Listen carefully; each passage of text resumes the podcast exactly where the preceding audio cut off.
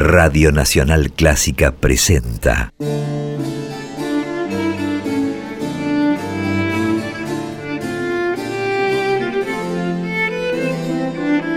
Clásica en La.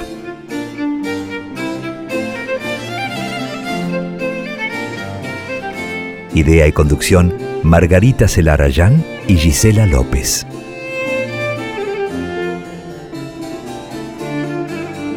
Hola, ¿cómo están? Comenzamos Clásica en La, este espacio que cada jueves dedicamos a compartir las actividades, creaciones, trayectorias de compositoras y de directoras. Yo soy Margarita Celarayán y hacemos este programa junto a mi compañera, mi socia, mi coequiper Gisela López. ¿Cómo estás, Gisela?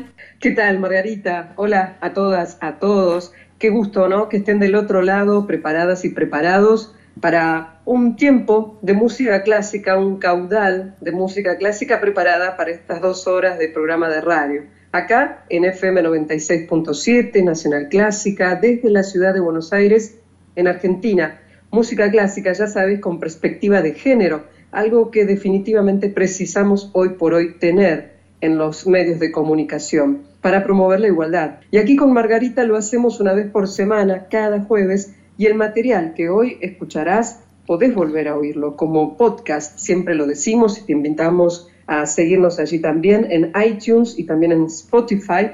24 horas después más o menos de emitido este programa que estamos grabando, ya tenés hecha la programación para que puedas disponer de ese material en esas dos plataformas de streaming, Spotify y también en iTunes. Y en esta emisión, Margarita, tenemos muchísimo material, mucha música clásica y muchos nombres de mujeres. Sí, claro, por supuesto. Muchos nombres de compositoras, de directoras, mucha música, mucha información, también historias.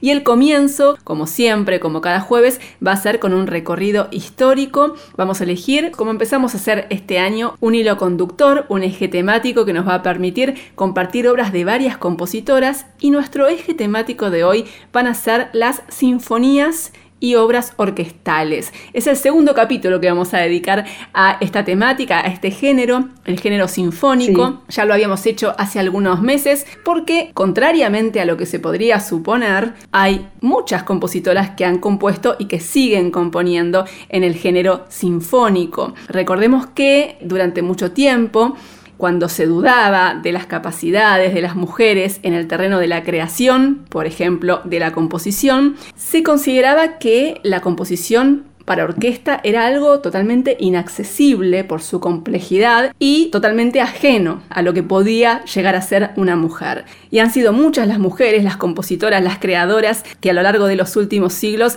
se han aventurado y han creado obras sinfónicas, sinfonías y obras orquestales de diferentes dimensiones. Así que hoy vamos a recorrer varias de esas obras y a compartir las historias de sus creadoras. Y el recorrido de hoy va a comenzar en Londres en la primera mitad del siglo XIX.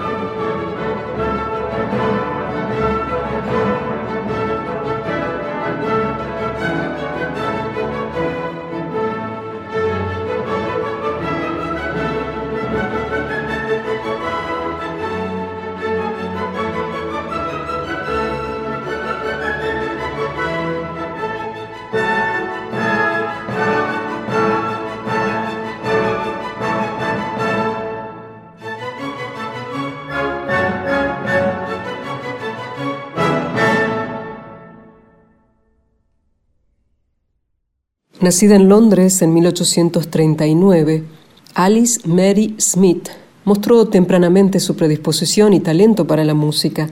Cuando tenía alrededor de 20 años, empezó a dar a conocer públicamente sus creaciones y poco a poco se convirtió en una compositora respetada y aclamada en teatros, festivales de Londres y de otras localidades también de Inglaterra.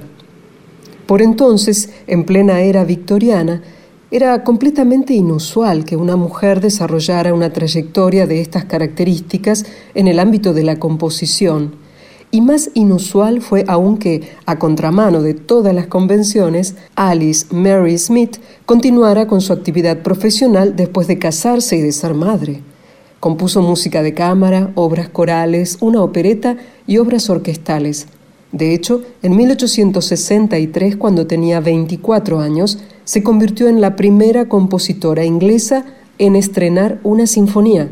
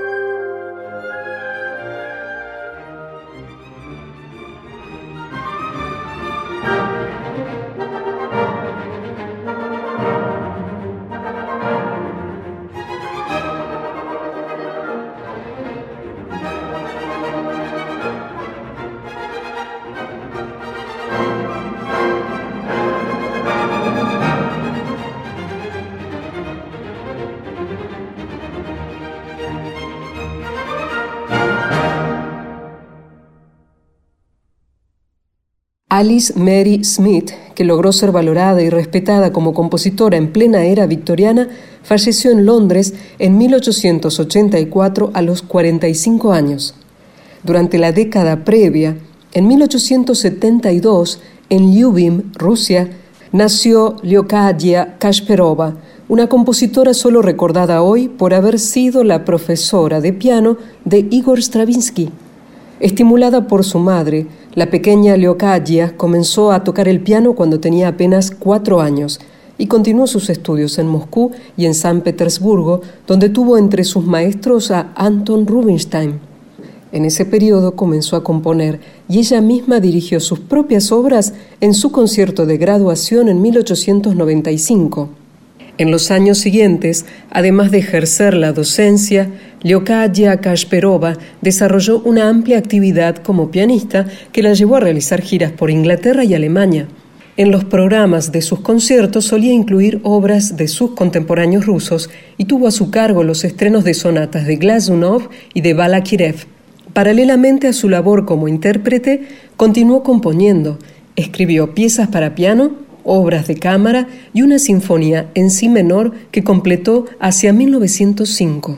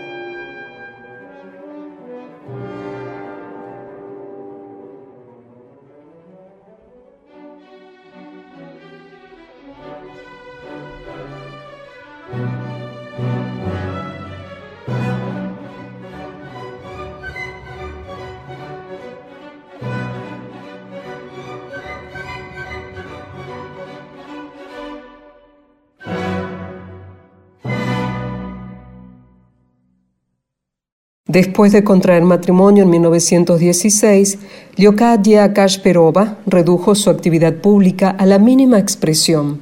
Pasó el resto de su vida en Moscú, donde continuó enseñando y componiendo ocasionalmente algunas piezas breves y allí falleció en 1940. Treinta años antes, en 1910, nació en París otra compositora autora de sinfonías hoy olvidada. Ella fue Elsa Barren, su destino parecía marcado desde la cuna, ya que su padre era chelista de la orquesta de la ópera y su madre era pianista e integrante de coros. La pequeña Elsa ingresó al Conservatorio de París a los nueve años y tuvo un paso destacado por la institución. Además de obtener primeros premios en varias asignaturas, en 1929, a los 19 años, recibió el Premio de Roma, el codiciado galardón otorgado por el gobierno francés a jóvenes compositores. En 1930 emprendió su estadía en la capital italiana como cada ganador de ese premio y allí, además de componer, fue testigo del auge del fascismo, algo que le impactaría profundamente y que sembraría el germen de su compromiso en la lucha contra el totalitarismo. Cuando regresó a París, Elsa Barren se dedicó a la enseñanza y trabajó con la orquesta de la radiodifusión francesa como pianista, como preparadora coral y como técnica de sonido. Después del estallido de la Segunda Guerra Mundial y con el avance de la ocupación nazi en Francia, Elsa perdió su trabajo y comenzó a ser segregada por su origen judío. Pero no se dejaría silenciar. Se unió al Frente Nacional de Músicos, una organización de la resistencia que se ocupó de organizar conciertos secretos con música de compositores judíos. Por su participación en la resistencia, Elsa Barren fue detenida en varias ocasiones, lo que la llevó finalmente a adoptar el seudónimo de Catherine Bonnard para poder continuar con sus actividades. Cuando la guerra finalizó, se desempeñó como profesora en el Conservatorio de París, fue inspectora de teatros líricos nacionales y siguió componiendo. La producción de Elsa Barren incluye más de un centenar de obras, Escribió una ópera, música para ballet y para cine, cantatas, obras de cámara y obras orquestales como su segunda sinfonía, que completó en 1938.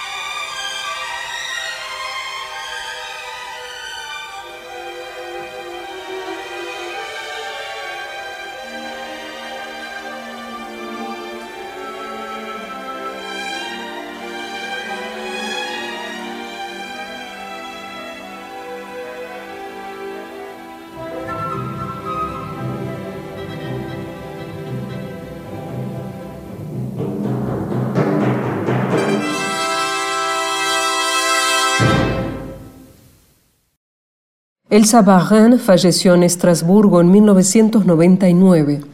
Varias décadas antes, en 1961 en Seúl, Corea del Sur, nació otra compositora, autora de obras sinfónicas. Nos referimos a Un Suk Chin, que comenzó sus estudios musicales en su país y se perfeccionó más tarde en Alemania, donde tuvo como maestro a Georgi Ligeti. En los últimos años recibió varios reconocimientos, como el premio Arnold Schoenberg, el premio de música de la Fundación Príncipe Pierre y el premio Bach de Hamburgo. La música de Unsuk Chin se ha interpretado en salas de concierto y en festivales de Europa, Asia y en América, con ensambles notables como la Filarmónica de Berlín, la Orquesta Sinfónica de Chicago, la Filarmónica de Londres, la Filarmónica de Nueva York, la Filarmónica de Buenos Aires, el Ensemble Intercontemporain y el Kronos Quartet, entre muchos otros. En su catálogo figuran varias obras orquestales y una de las más recientes es una pieza breve, estrenada el año pasado y escrita en homenaje a Beethoven. Se llama Súbito con Forza.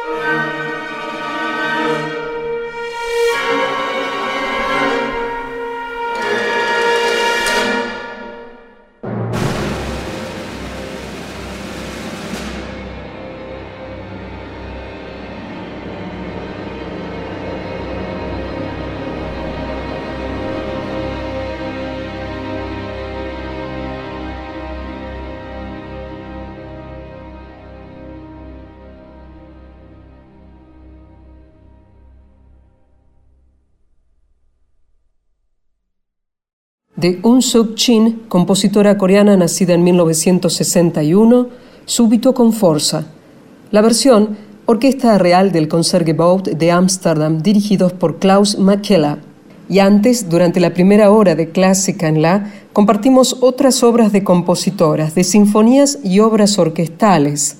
Ellas fueron Alice Mary Smith, compositora británica que nació en 1839 y falleció en 1884, con el cuarto movimiento de la Sinfonía en la menor, tercer movimiento de la Sinfonía en do menor, en la versión de la London Mozart Players dirigidos por Howard Shiley.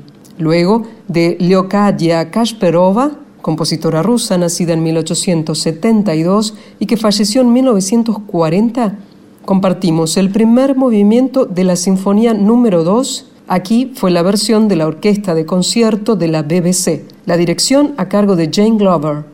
Y finalmente, de la compositora francesa Elsa Baran, que nació en 1910 y falleció en 1999, compartimos con ustedes Sinfonía número 2 en la versión de la Orquesta de la Radio Televisión Francesa dirigida por Manuel Rosenthal.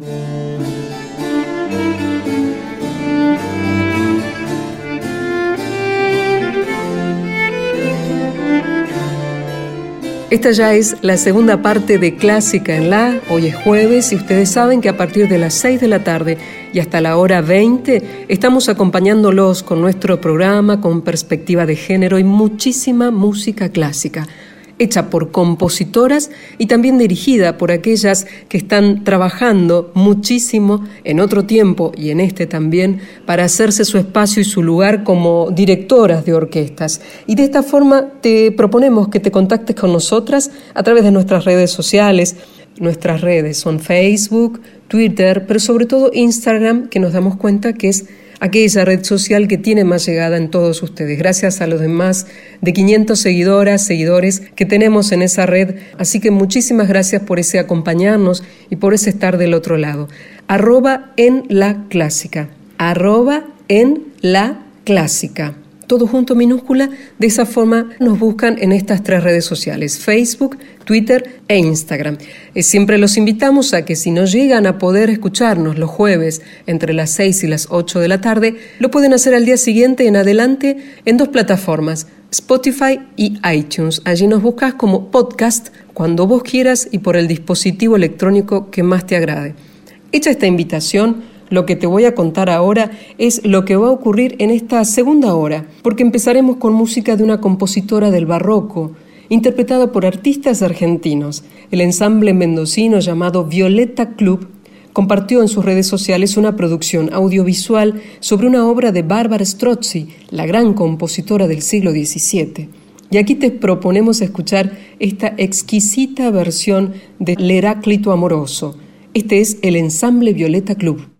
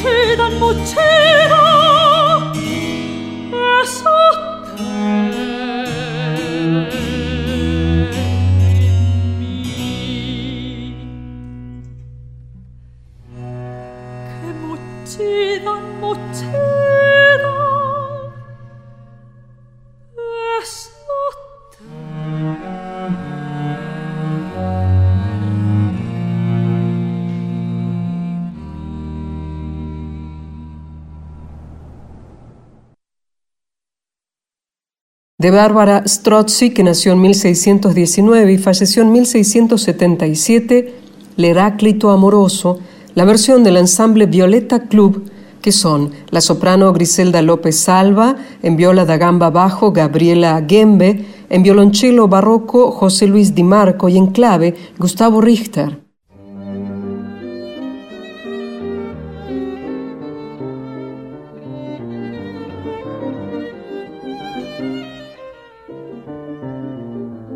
Seguimos en Clásica en La y les cuento que hoy, hace unas horas, en Madrid, una joven directora que se llama Marcena Diacun dirigió su primer concierto como directora titular de la Orquesta de la Comunidad de Madrid. ¿Y por qué les cuento esto? Porque aquí en Clásica en La tratamos de destacar todos estos cambios que venimos señalando, que vienen dándose desde hace ya un tiempo y que tienen que ver con la mayor actividad de directoras y de compositoras en todo el mundo.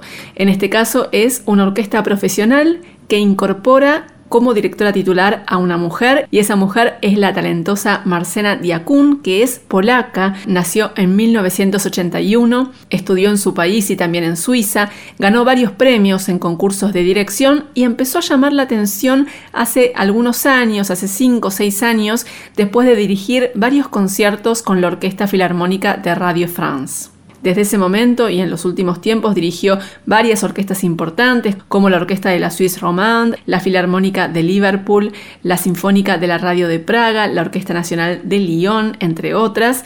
Y hoy, como les decía, inauguró su primera temporada como directora titular de una orquesta en España, que es la Orquesta de la Comunidad de Madrid. Vamos a escuchar un registro de Marcena Diacun dirigiendo la Orquesta Filarmónica de Radio France en el primer movimiento de la Sinfonía número 9 en Mi menor, la Sinfonía del Nuevo Mundo de Antonin Borjak.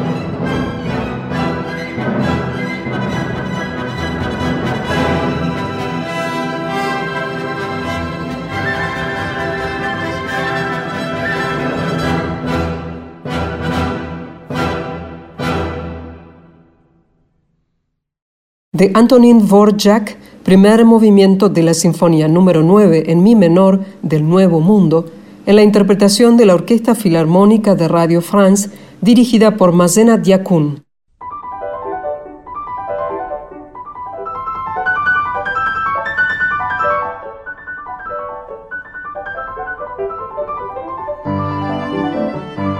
Venimos de escuchar un registro con una joven directora polaca, Marcena Diakun, y ahora vamos a compartir música de una compositora contemporánea de 1980, es la búlgara Dobrinka Tabakova. Y vamos a escuchar música de ella porque hace poco, el 17 de agosto, en el festival de los BBC Proms, se presentó el ensamble británico Manchester Collective con un programa que incluyó una obra de esta joven compositora búlgara Dobrinka Tabakova y la idea es escuchar esta obra, pero antes les cuento que Dobrinka Tabakova nació en Bulgaria, pero a los 11 años se trasladó a Londres, donde sigue viviendo actualmente. Colaboró con músicos como Janine Janssen, Guidon Kremer, recibió encargos de la BBC y de la Sociedad Filarmónica Real. El primer disco que presentó con obras propias estuvo nominado al premio Grammy en 2014 y es autora de obras orquestales, piezas de cámara, obras corales y de este catálogo lo que vamos a compartir es una obra para cuerdas que se llama Suite en estilo antiguo que Dobrinka Tabakova compuso en el año 2007. La escuchamos tal como la interpretó el ensamble Manchester Collective el 17 de agosto pasado en el Royal Albert Hall de Londres.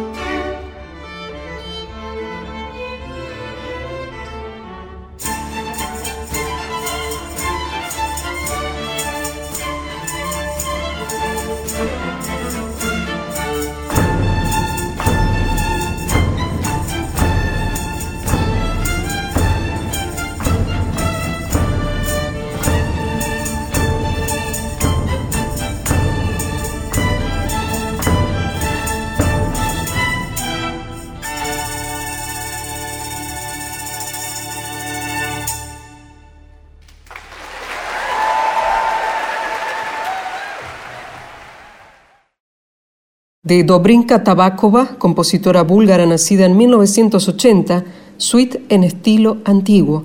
Aquí la interpretación del ensemble Manchester Collective.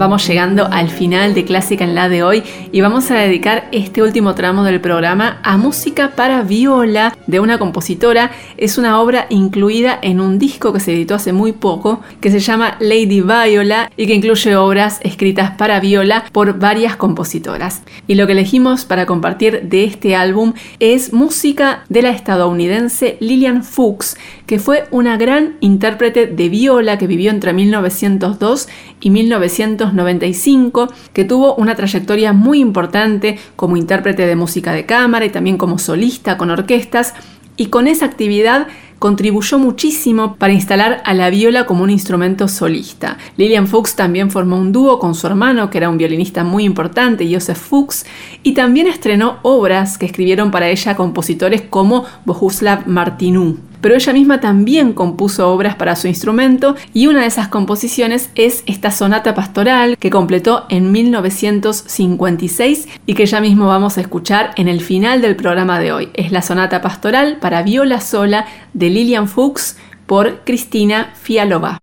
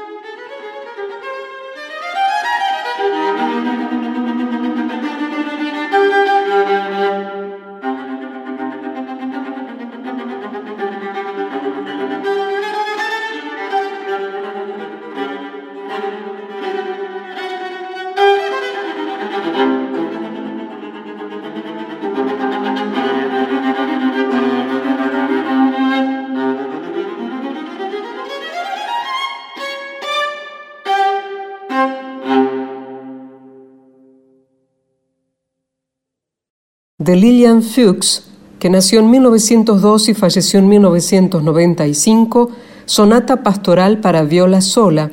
Aquí la interpretación fue de Cristina Fialová.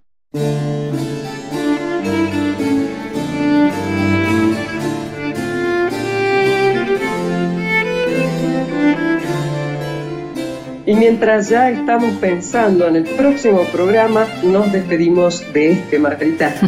Sí, Gise, nos despedimos de un programa en el que tuvimos muchísima música de mujeres, muchísima música dirigida por mujeres, interpretada también por mujeres. Empezamos con un recorrido por obras sinfónicas, sinfonías y obras orquestales de compositoras desde el siglo XIX hasta la actualidad. Y en la segunda hora tuvimos música barroca a cargo de un ensamble mendocino, música de Bárbara Strozzi. También compartimos un registro a cargo de la directora polaca Marcena Diakun, música de Dobrinka Tabakova y una obra para viola de Lilian Fuchs. Muchísima música de compositoras, dirigida por directoras, historias, información, todo eso tuvimos en clásica en la de hoy. Y todo eso significa que hubo más gente acompañándonos para que este programa salga como pretendemos. Eh, agradecemos, como siempre, la edición y la compaginación de nuestros compañeros Diego Rosato, Ignacio Guglielmi en la radio.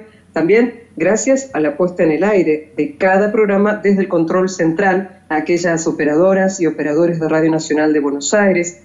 Gracias a cada, a cada uno de ustedes que nos oye los jueves de 18 a 20 por la FM 96.7 Nacional Clásica de Buenos Aires o luego como un podcast en Spotify o también en iTunes. Gracias, gracias, gracias por seguirnos en las redes, allí en arroba en la clásica. Mi nombre es Gisela López, que estemos bien.